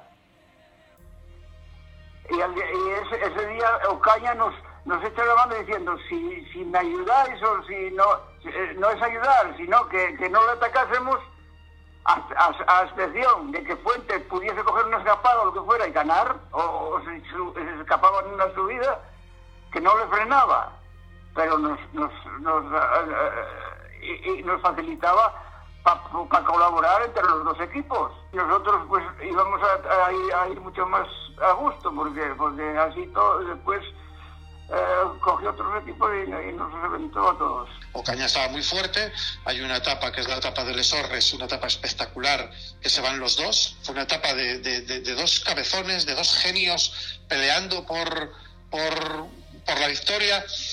Ese día, bueno, ese día le metieron al tercero en la etapa más de ocho minutos. Bueno, fue una etapa espectacular. Ocaña sentenció el Tour de Francia y Fuente vio que ya pues que no podía, ¿no? Gastó todas sus fuerzas en los Pirineos. A pesar de ir segundo en la general, perdió el segundo puesto porque en los Pirineos estaba ya eh, cascado y, y le recuperó la ventaja que le llevaba y al final, pues, pues nada, perdió, quedó tercero. Fue, se convierte, al, al, ser tercero, se convierte en el primer ciclista español en la historia en hacer podio en las tres grandes Fuente finalizó la temporada apoyando a Chomin Perurena para lograr el Campeonato de España en ruta. Uno de los compañeros que, que, que más me ayudaron, además fue un campeonato que, vamos, que pasaría a la historia porque del calor que hizo y demás, pues solamente terminamos 12 y, y no sé qué, periódico era, si dicen o qué, qué periódico era, ponían los 12 los 12 de la fama, ¿no? Que hay una película, una cosa que tiene un título, título parecido pero sí, y además tengo una foto que los dos estamos abrazados que, que bueno, pues que me trae grandes recuerdos.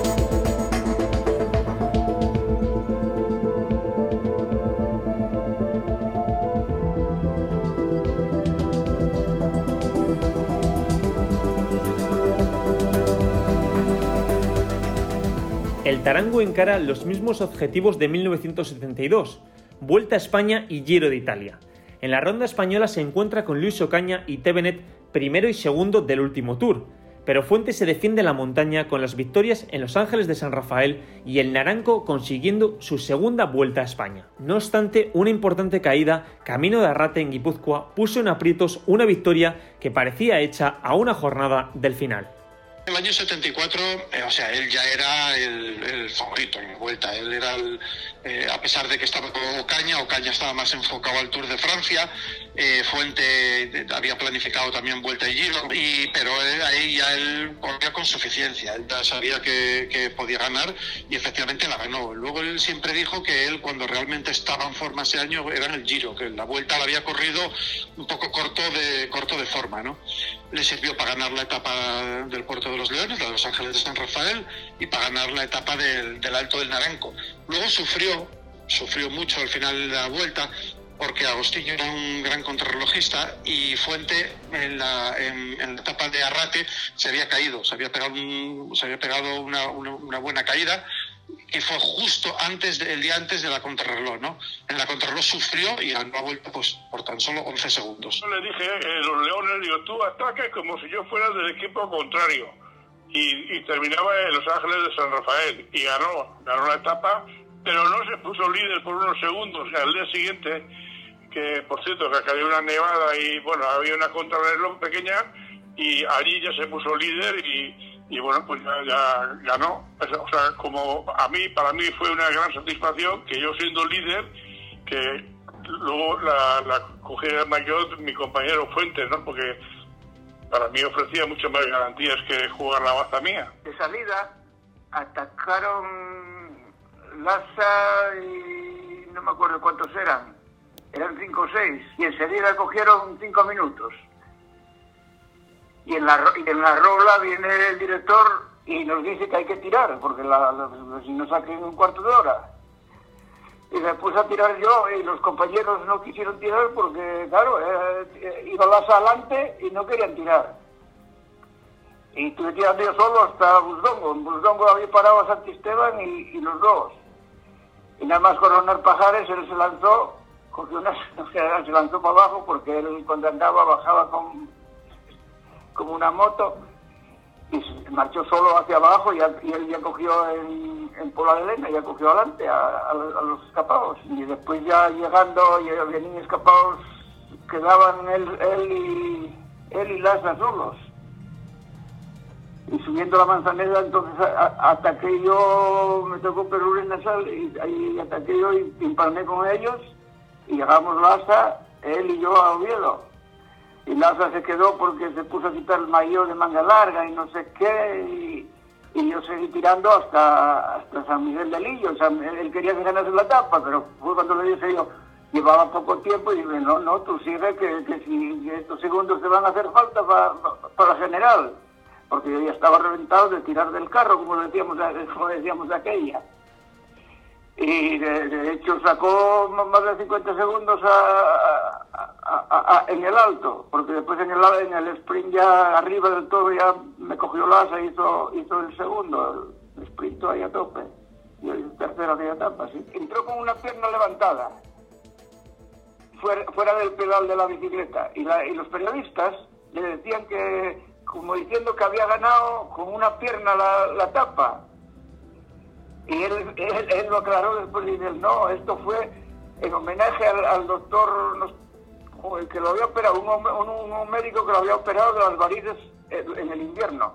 Laza se mete en una escapada con Agostinho, que era el, el, peligroso, el peligroso, se mete en una escapada con Agostinho, pero bueno, está bien, se mete, en, según salen de León, está bien que se meta en la escapada porque él vigilaba Agostinho, Fuente vigilaba más a Ocaña, eran Cascas, Big Big, ¿vale? Eh, y lo que, pero Laza, en vez de controlar la escapada con Agostinho, pues se pone a colaborar con Agostinho. Y le dice a otros dos compañeros del PAS que se habían metido en esa escapada que ayudasen, que colaborasen. Fuente entonces, cuando cobran el puerto de Pajares viniendo de León, que es un puertín de nada, un puertín de tercera categoría, pero luego bajas Pasturias y tienes ahí un pedazo de puerto, Fuente lloviendo con niebla, conocía la carretera, se tira, se lanza del pelotón con cabeza y caza al grupo de Lasa y luego Fuente gana el naranjo. Estaba Fuente en la habitación, estaba dándole una entrevista a un periodista de aquí de Asturias y entra Lasa. Llega Lasa, pica en la puerta y entra. Y Lasa le empieza a decir a Fuente que ¿por qué no me has dejado ganar?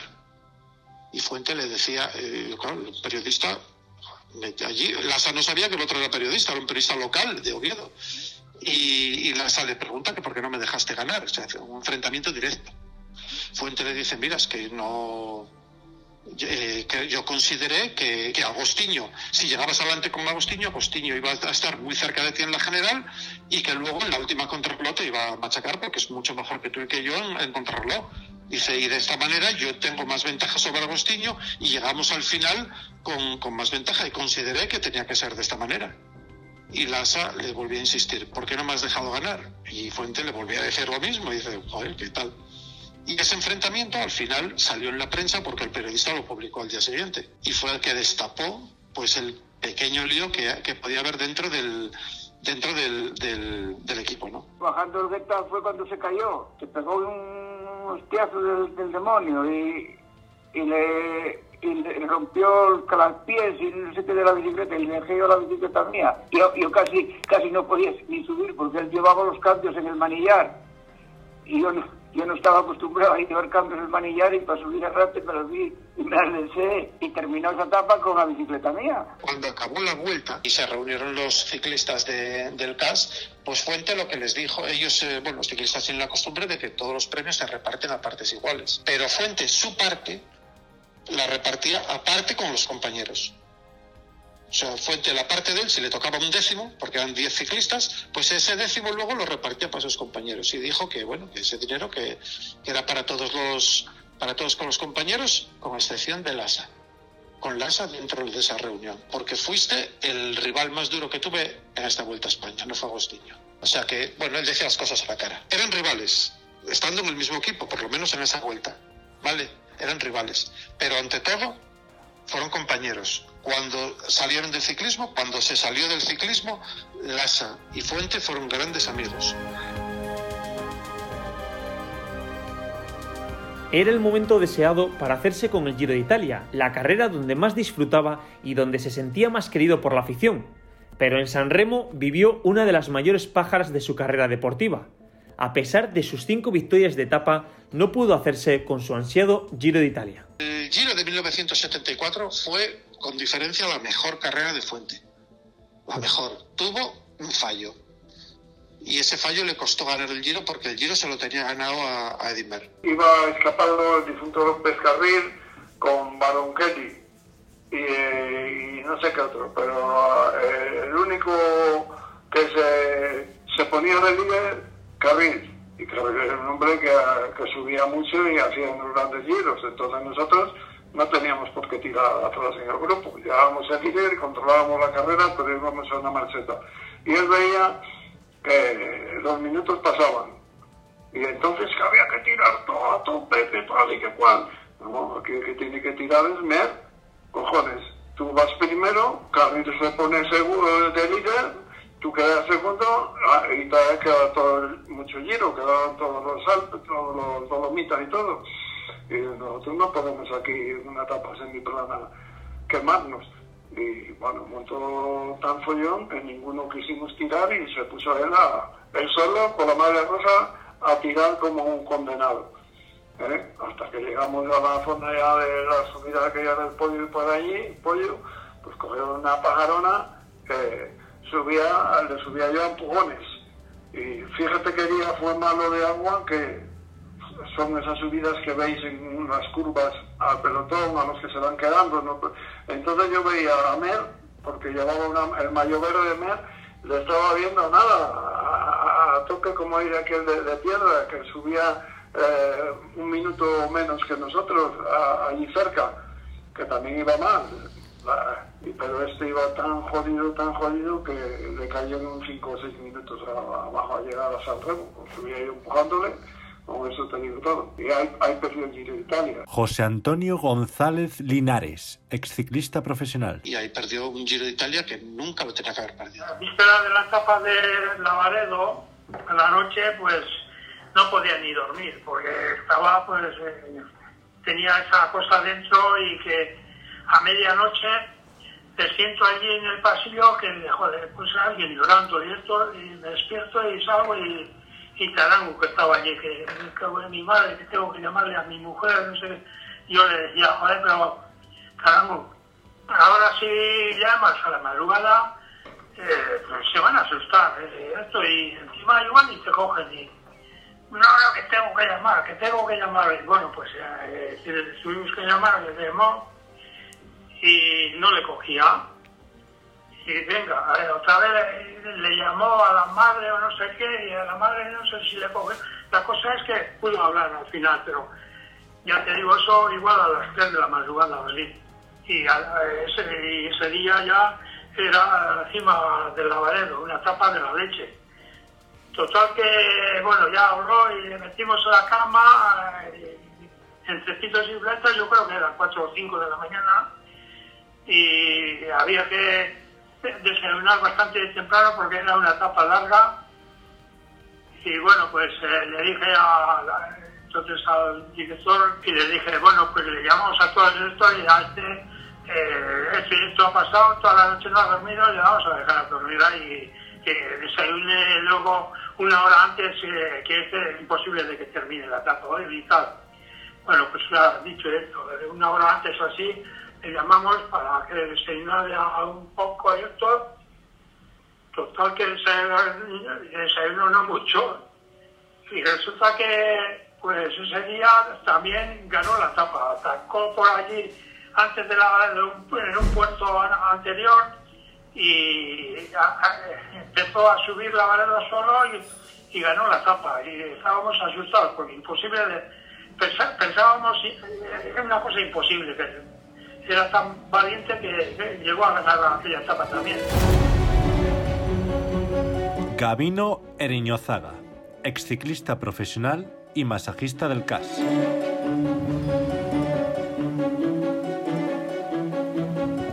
En 1975, el ciclista de Limanes decide apostar por la conquista del Tour de Francia. Por tanto, renuncia al Giro y toma la salida en la Vuelta a España como preparación para llegar en forma a la ronda francesa. En la vuelta no estuvo a la altura de las circunstancias y terminó abandonando. Acude a la Vuelta a Asturias para culminar su preparación, gana la subida a Enol y disputa la general con su compañero Miguel Marilasa. Aguantó la etapa de Pajares, pero falló en el Naranco y se desmoronó en el Fito. Los resultados no acompañaban y acude al Tour con muchas dudas. El prólogo se convierte en un martirio y en el segundo sector de la primera etapa se hundió completamente. Termina el último a más de 15 minutos, fuera de control, y por lo tanto abandonó la ronda francesa. Es el peor momento de su vida deportiva. En la Vuelta a España no anda nada, es casi, casi como la Vuelta a España del año del año 71. Él, él no iba a disputar la vuelta, él iba a ayudar a sus compañeros, pero aún así poco ayudó. Poco ayudó porque porque él estaba eh, porque no cogía no llegaba a coger a coger el, el punto de el punto de forma ¿no? él eh, antes del Tour de Francia se, se marca un test de, de, prueba que es la vuelta que es la vuelta ciclista Asturias eh, se corría en el mes de junio era terminar la vuelta y prácticamente pues marcharse para Francia y la Vuelta a Asturias, eh, que bueno, venía a correr Lassa, venía, bueno, Lassa con, con el CAS, evidentemente, pero también estaba Luis Ocaña. Eh, y él en la Vuelta a Asturias empieza bien, empieza muy bien. Eh, empieza hace segundo en la etapa de Pajares, eh, donde gana Lassa, llegan los dos juntos a, meta y, hace segundo.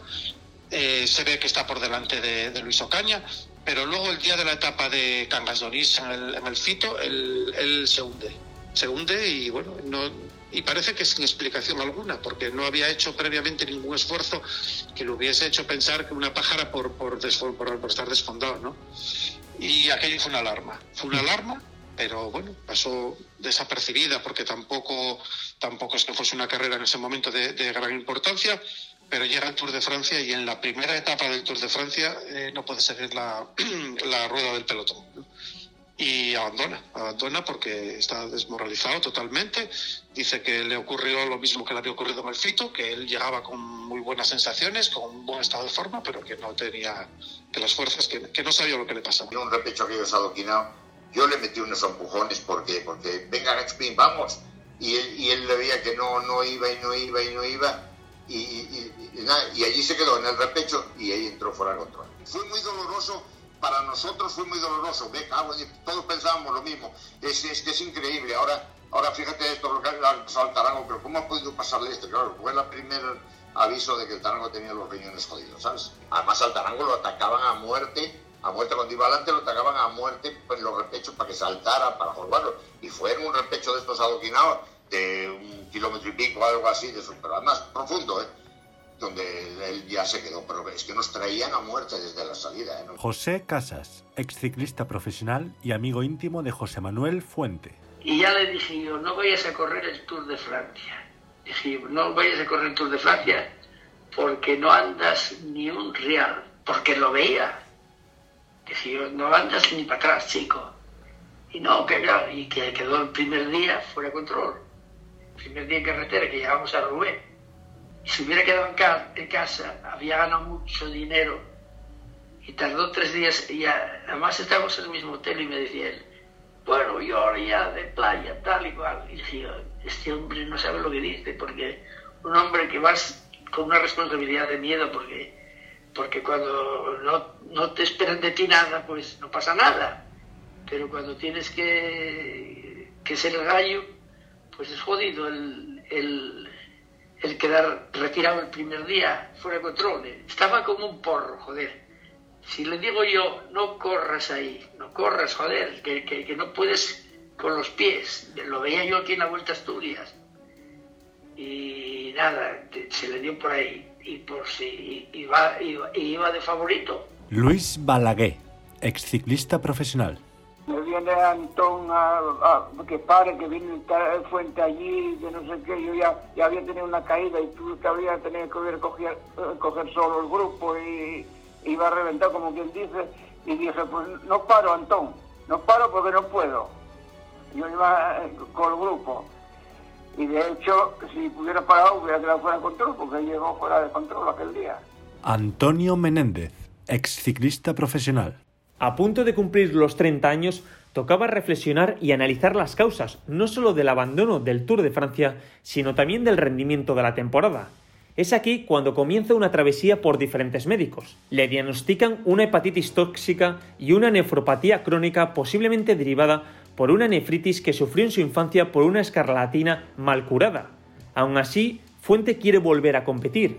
Rescinde el contrato con el CAS y ficha por el Bianchi italiano, logra competir en los valles mineros, pero ante la imposibilidad de poder aguantar el ritmo de sus compañeros, decide colgar la bicicleta definitivamente. Era una despedida muy triste para alguien que en cinco años había conquistado el corazón del aficionado por su garra y coraje encima de una bicicleta. Imagínate el palo, formato, no, no lo llevaron nunca. Oye, bueno, yo corría con bicicleta de aficionado y más o menos sabías cómo era pero mis padres no, no, no lo llevaron, no, la verdad fue que metí un matazo horrible. Aquello para, el, para ellos fue, pues, no sé, muy, una decepción muy grande, pero bueno, pero claro, sabíamos que, que podía pasar porque sabes que fuimos enfermos de pequeño, ¿no? Tuvo la escarlatina y tal, y entonces los, los médicos hablamos con eso y que, bueno, lo que pasó, pasó, al riñón, pues se afectó ahí y nada, ahí Ahí, se quedó el hombre. Y ahí empieza ya pues su gran peregrinaje de médico en médico. ¿no? Es una situación, eh, está en una situación que tiene que saber, eh, tiene que averiguar qué es lo que le pasa,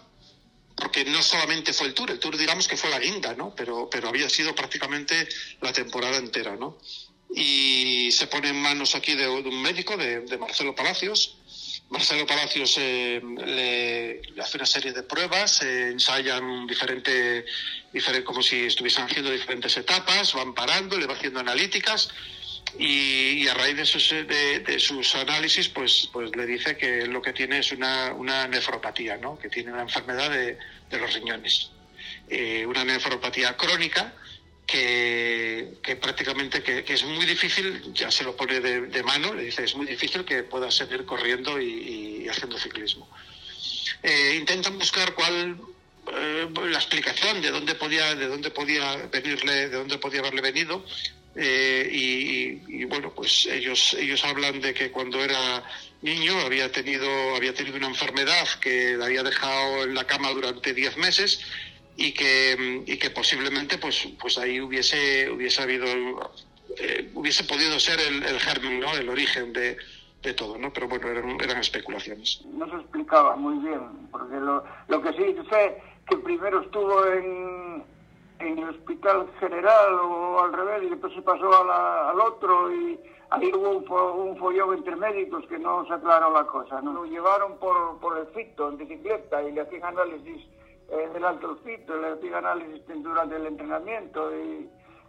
Pero claro, como yo le decía, cuando se retiró allí, lo que decía yo era, vete para Asturias y déjate de médicos, recupérate, entrena y, haz una vida sana y, recupera. Pero él quería, era como era su manera, él quería demostrar que estaba mal y por eso se retiró, no sé, no sé, la verdad es que no sé por qué actuó así y, claro, el estar no estaba bien. A ciencia cierta, yo creo que ni siquiera Marcelo Palacios lo pudo justificar, ¿no? Yo leí un texto de Marcelo Palacios donde decía que posiblemente, posiblemente, eh, a que eh, hubiese habido una nefritis en su en, cuando tuvo la escarlatina cuando tenía nueve años no una escarlatina que, quedó mal curada no bueno que, no que quedó mal curada que fue mal curada porque estuvo diez meses en la cama y que posiblemente aquella pudiese haber sido la, causa no él quería eh, sí sí él quería, correr y entonces eh, se, fue a Italia porque él, él tenía un médico en Italia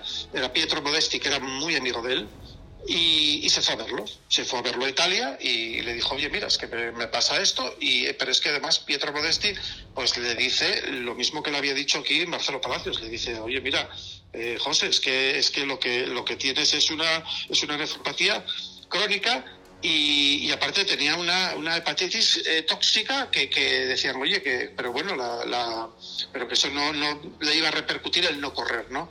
Pero sí la, pero sí la, la nefropatía que prácticamente lo, lo, dejaba pues fuera del, del, ciclismo, ¿no? Pues más que nada por los controles que tenía que seguir. Eh, aún así, él consigue el permiso en Italia de los médicos italianos para, para poder competir, pero sin embargo eh, la Federación Española lo que le exigió era un certificado médico de un médico español para poderle dar la autorización, para poderle dar la licencia. Y eso es lo que Fuente nunca consiguió. No consiguió nunca que un médico español le certificase ante la Federación Española de Ciclismo que, podía correr.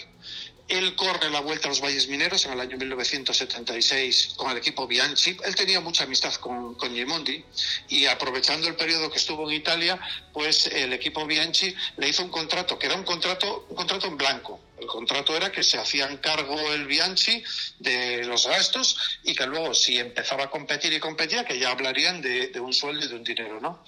Y y es precisamente, eh, bueno, pues él, él, se presenta aquí en, en España con el, con el, equipo Bianchi, pero lo que le dejan correr es que eh, haciendo él una carta de, digamos, de, de donde excluía de, del, de, si pasase algo al, a la Federación Asturiana de Ciclismo, ¿no?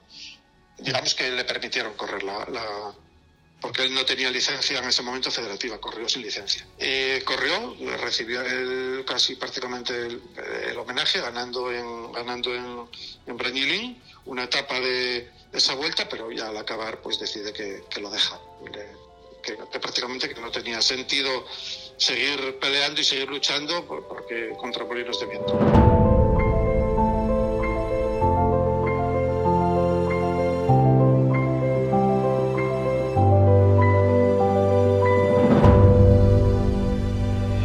31 años empezó una nueva vida. Regentó una tienda de bicicletas y se enroló en la dirección deportiva del equipo de aficionado el Class Cajas Tour. Cuando ya en el año 76, cuando estaba ya estando ya corriendo con el Bianchi, lanza definitivamente ya el tema de la tienda para es una tienda bueno es una tienda en el centro de Oviedo de bicicletas él aprovechando precisamente pues el prestigio que, que él tenía y pero luego él aparte pues eh, sigue un poco colaborando con el mundo del ciclismo y se le ve y se le ve en todo prácticamente en todos los actos ¿no? cuando la Vuelta a España llega en el 82 pues siempre está él en los podios en la Vuelta a Asturias lo mismo saludando a unos y a otros ¿no? y es cuando surge la idea de, de hacer un equipo eh, el equipo del, del el que, el que sale el CLAS, ¿no? de la Central Lechera Asturiana. La Central Lechera Asturiana es una cooperativa, es una cooperativa de ganaderos y de productores de, leche y, al principio pues el equipo era un equipo de los hijos de los trabajadores de la, o sea, de los miembros de la cooperativa. ¿No? Eh, él se hace cargo de, del equipo, va subiendo, digamos, va creciendo con los críos, eh, eh, con los niños, van pasando de categoría y entonces, pues, hasta que ya llegan a tener una estructura de un equipo juvenil y luego la estructura de un equipo aficionado y es cuando se, da a conocer, ¿no? Él, mientras el equipo es un equipo de aficionados, él está al frente del equipo como director deportivo y sin embargo cuando se da el paso a profesionales, el primer año de profesionales él está en el equipo, pero luego ya en el segundo año eh, el equipo se quiere profesionalizar un poco más, por así decirlo, abrir más las fronteras y, dejar un poco el localismo asturiano. Y, el, y entonces es cuando él pues llega a a tener eh, discusiones con los eh, más que nada pues por los porque se pierde un poco eh, el objetivo inicial de, del equipo. Él entiende que se pierde esa filosofía y decide salirse de, de la dirección deportiva. Y es cuando pasa a ser director deportivo Juan Fernández. Fuente vivió un ciclismo antiguo, épico, sin ninguna preparación clara y sin un exhaustivo control médico. En su libro Ciclo del Dolor Escrito junto al periodista José Luis Álvarez Zaragoza, el Tarangu reconoce que en las carreras de la Costa Azul en 1975 es cuando comienza su enfermedad, porque asegura en ellas no existía control antidoping y cuando no existe este control, muchos con el fin de destacar toman estimulantes y ello hace que los demás los tengamos que tomar. Como se demostró, dice, mi enfermedad no consiste en que tenga ningún virus vivo, sino que fue debido a las anfetaminas que ingerí, estos estimulantes son ingeridos por mucha gente que por su trabajo, argumenta, ha de seguir por la noche en acción, como es el caso de los camioneros, taxistas e incluso estudiantes en vísperas de examen. Una vez dejé de tomarlas, señala, mi organismo se fue recuperando hasta normalizarse totalmente.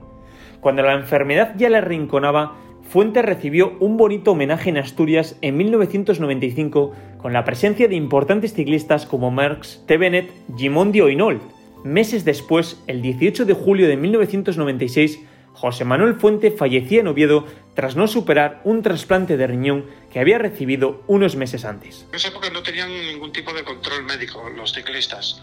Eh, prácticamente lo que les hacían lo que les hacían a nivel de, las federaciones aquí la Federación Asturiana era un reconocimiento no era ni un reconocimiento médico los pesaban les medían la tensión y, para adelante no y, los equipos tampoco tenían un, médico en la estructura del, equipo.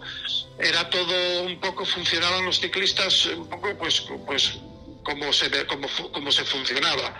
Eh, que evidentemente él comentó, y sin tapujos, de que, pues que efectivamente que ellos que, que, tenían una serie de productos que se tomaban para la competición, pero que, que eso le haya podido influir pues posiblemente sí y posiblemente no, no, eso no, que ahora mismo pues eso pues no lo podemos saber, ¿no? Puede haber sido la causa del cáncer de páncreas, quién lo puede saber, eso yo creo que, efectivamente los ciclistas eh, tenían muchos excesos, cometieron muchos excesos, pero es que prácticamente eran todos, ¿no? Tampoco es decir que unos lo hacían y pudieron caer y no lo sé, yo creo que más bien me inclino a pensar que o bien algo genético o bien algún tipo de una enfermedad previa que te haya dejado un órgano un poco tocado y que, y que, a ti te haya hecho podido, te haya podido hacer efecto. Yo corrí en bicicleta y nos topábamos, ¿eh? o sea, que eso que nadie, que nadie diga lo contrario, ¿eh? que el que no tomaba una pastilla tomaba dos, ¿eh? o sea que o se pinchaba, pero lo que pasa es que un profesional como él eh, no lo tiene que haber dicho. Eso lo, lo primero a nosotros nos sentó muy mal, a mi padre sobre todo, mis padres sobre todo, yo como hubiera corrido con bicicleta, pues bueno, en un momento dado lo entiendes, pero ahí estuvo fatal. Rafael Fuente, hermano de José Manuel Fuente. Y lleva a un médico ahí de Gijón un maletín lleno de, de porquería, no sé qué cojones y daría eh, todo eso, que eran corticoides y todo eso, que, que eso te joden los riñones. Porque eso es como si tomas alcohol y no sabes que te emborracha. Él tomaba ignorantemente unos medicamentos que le perjudicaron el riñón. Luis Balaguer, exciclista profesional. Se desintoxicó entonces fue a Bolonia, fue a Italia. Y estaba ahí el doctor, Modesti. Le dice, oye Fuente, ¿te quieres que te haga eh, unos, a ver cómo estás y tal? Y él dice, sí, sí. Y lo mira y dice, pero si tú no tienes nada. Si estás perfectamente bien. Y entonces el tarango cogió y dijo que la medicina española que era una mierda. Porque, porque ya habían dado enfermo de, de los riñones pero no se da cuenta que, que tú tienes una gripe y, si, y, cuando, y cuando estás en plena gripe, pues estás enfermo. Y si pasan 15 días estás nuevo y más desintoxicándote y tomando unos medicamentos para fortalecer. Claro, porque no sabemos a veces, cuando no sabes lo que produce el organismo humano, los riñones es el, el que sube el hematocrito sea, la EPO sale del riñón. Lo que da positivo, que le pasó, por ejemplo, a Lance Armstrong, se ponía eritropo, o sea, eritropoyetina, o sea, EPO, exterior, y al subir el hematocrito él no llega la fatiga al músculo. Y claro, y el Tarabú tuvo la mala suerte de de decir que la medicina española era una mierda y entonces decir todos aquí en España que te den el, el acto los, italianos y le jodieron un montón de dinero que podía haber ganado. Pues si es listo, te recuperas, haces un buen fichaje, ¿eh?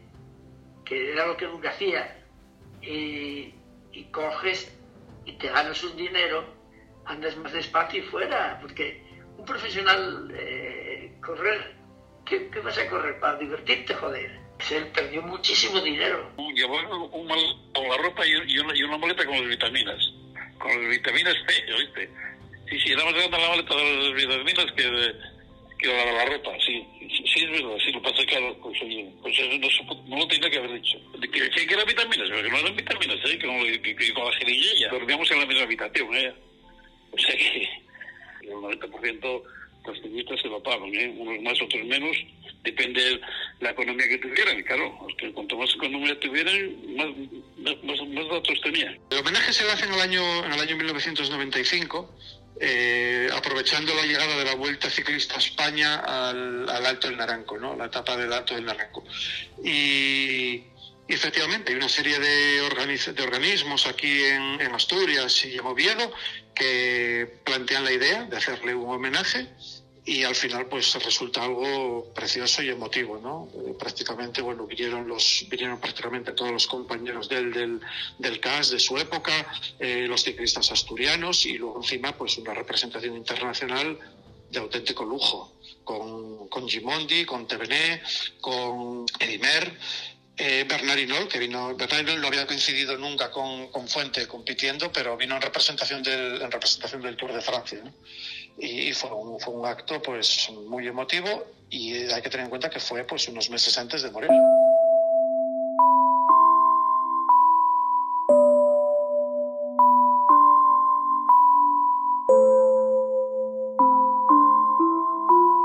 José Manuel Fuente del Tarango encumbró el ciclismo asturiano a lo más alto del panorama internacional con sus grandes gestas. Su lucha encarnizada con Eddie Merckx, quien reconoce en este podcast que mereció ganar un Giro de Italia, y con Luis Ocaña, además de sus enormes desarrollos en cada cuesta y su coraje en cada carrera, hablan de un ciclista único y un genio sin precedentes en el ciclismo español. Aun siendo una época diferente, él hacía cosas que, sus propios compañeros y, y en su propia época no las hacían. Él el día que se levantaba, bajaba a desayunar y no hablaba con nadie, estaba mirando para el cielo. Dice, ese día le va mar. Nosotros aquí en Asturias eh, lo decimos y decimos que, eh, que, ante todo en la vida hay que ser paisano. Y con eso lo que queremos decir es, es, bueno, pues que hay que ser un hombre de honor. O sea, que si tú tienes tu palabra, mantienes tu palabra, ¿no? Y, y el tarango precisamente era eso. Era un paisano, era un, era un hombre de honor. Y por eso tuvo los amigos que tuvo. Óscar Cudeiro, autor del libro El Tarangu. Dejó una huella, dejó una huella eh, por el carácter y la forma que tenía el espectáculo que daba y apasionaba a la gente. Se ganaba a la gente. Modesto Rubiera, exciclista de aficionado y amigo íntimo de la familia. Es un orgullo eh, haberlo tenido como hermano y pues lo que el hombre sufrió para poder llegar arriba lo pasó muy mal, ¿eh? Muy mal y, en fin, luchó mucho, tiene un espíritu de sacrificio enorme, siempre pensaba casi más en los demás que en él y que para mí fue un orgullo ser su hermano. Rafael Fuente, hermano de José Manuel Fuente. El carácter que tenía chocaba con... era muy, muy difícil de llevar. Yo creo que se hubiesen sabido llevar, aparte que siempre habló muy bien de los directores y tal, pero yo creo que tiene que ver con director que hubiese tenido el mismo carácter que él para haberlo parado en, algún momento, no lo dejar ese impeto que él tenía de, ir marcho y marcho para adelante, de haberlo parado, que sí. Espectacular, porque llevaba unos desarrollos fuertes, no iba con. siempre llevaba los, los desarrollos más fuertes que, que se podía subir en una montaña, que hoy día lo suben con yo quedo asustado porque suben con, con 28 atrás y 32 adelante. O sea que, y él, sin embargo, iba con, a veces con un plato grande y con 17, 19 atrás. Era difícil de aguantar. Luis Balaguer, exciclista profesional. Subía una bestialidad, subía muchísimo, a mí lo dejaba tirado cuando quería en los puertos. Eh, era espectacular y es el corredor que más desarrollo arrastraba, era una bestia. José Antonio González Linares, exciclista profesional. Fuente fue un grandísimo escalador. Vamos, yo tuve la suerte de verle destaparse en la Vuelta a España eh, en un gesto de pundonor, de, de coraje, de, de, de ambición, de hambre, de gloria, eh, cuando ganó su primera vuelta a España y siempre fue un hombre, un atacante neto. En momentos puntuales llegó a niveles muy dignos dentro de la élite del ciclismo de su tiempo. Pero claro, en aquel tiempo había corredores de muchísimo nivel y se hizo famosa su rivalidad con Luis Ocaña que fueron coetáneos, rivales íntimos, eh, los dos eh, españoles de fuerte carácter, montaña se medían a niveles eh, gigantescos. Eh, recuerdo en un Tour de Francia, en el Galibier hubo nada más y nada menos que 14 arrancadas de, José Manuel Fuente y, y Ocaña le respondió. Iban los dos mano a mano en cabeza de carrera y fue un duelo digno pues de los que se recuerdan en la historia como Coppi y Bartali, como Anquetil y Pulidor de ese nivel. Entonces, digamos que la aportación de Fuente para el ciclismo español fue eh, realmente importante. Fue un hombre generoso en el esfuerzo. Estratégicamente no siempre estuvo muy iluminado porque a veces la sangre caliente le perdía, pero en definitiva fue un corredor de talento, un corredor con muchas posibilidades y un corredor que salió de la nada de la nada. O sea, era, era un, un, chaval asturiano que no tenía posibles, que para no gastarse los pocos durillos que iba ganando en las carreras, los domingos se encerraba en su cuarto para no salir a la calle a, contraer malos hábitos, malas costumbres, relacionarse con gente que no le convenía desde el punto de vista deportivo y que sufrió mucho para, para llegar a ser un buen ciclista. A mí me parece que su aportación está en, la, en, las páginas más ilustres del ciclismo español de todos los tiempos y desde luego, vamos, dejó una impronta de luchador ejemplar, de luchador admirable y de un, corredor que, ganó pruebas importantes, aunque desgraciadamente pues no pudo coronar su, gloria con la carrera que él tuvo más cerca fuera de, de la Vuelta a España, eh, que fue el Giro de Italia y desde luego con el Tour de Francia que acabo de mencionar, en el que Ocaña fue el, el gran vencedor. Andrés García Simón, periodista y autor del libro Fuente, de la nada a la gloria. Pues eh, mi relación con él, eh, en carrera nos respetábamos y no teníamos problemas, pero eh, en carrera éramos rivales, ¿no? Pero en corsa éramos adversarios, ¿no? Eddie Merckx, ex corredor profesional, considerado el mejor ciclista de todos los tiempos. Sí, ma, eh, tácticamente... Sí, mereció ganar un Giro de Italia, pero tácticamente cometía muchos errores, aunque físicamente era muy fuerte. Ah, era fuerte. Fuente... Fuentes ha sido para mí el más grande escalador que yo he conocido especialmente eh, en las etapas del Giro, más que en el Tour, porque en el Giro hay etapas con puertos más duros y largos. E lungo. Podcast Marca.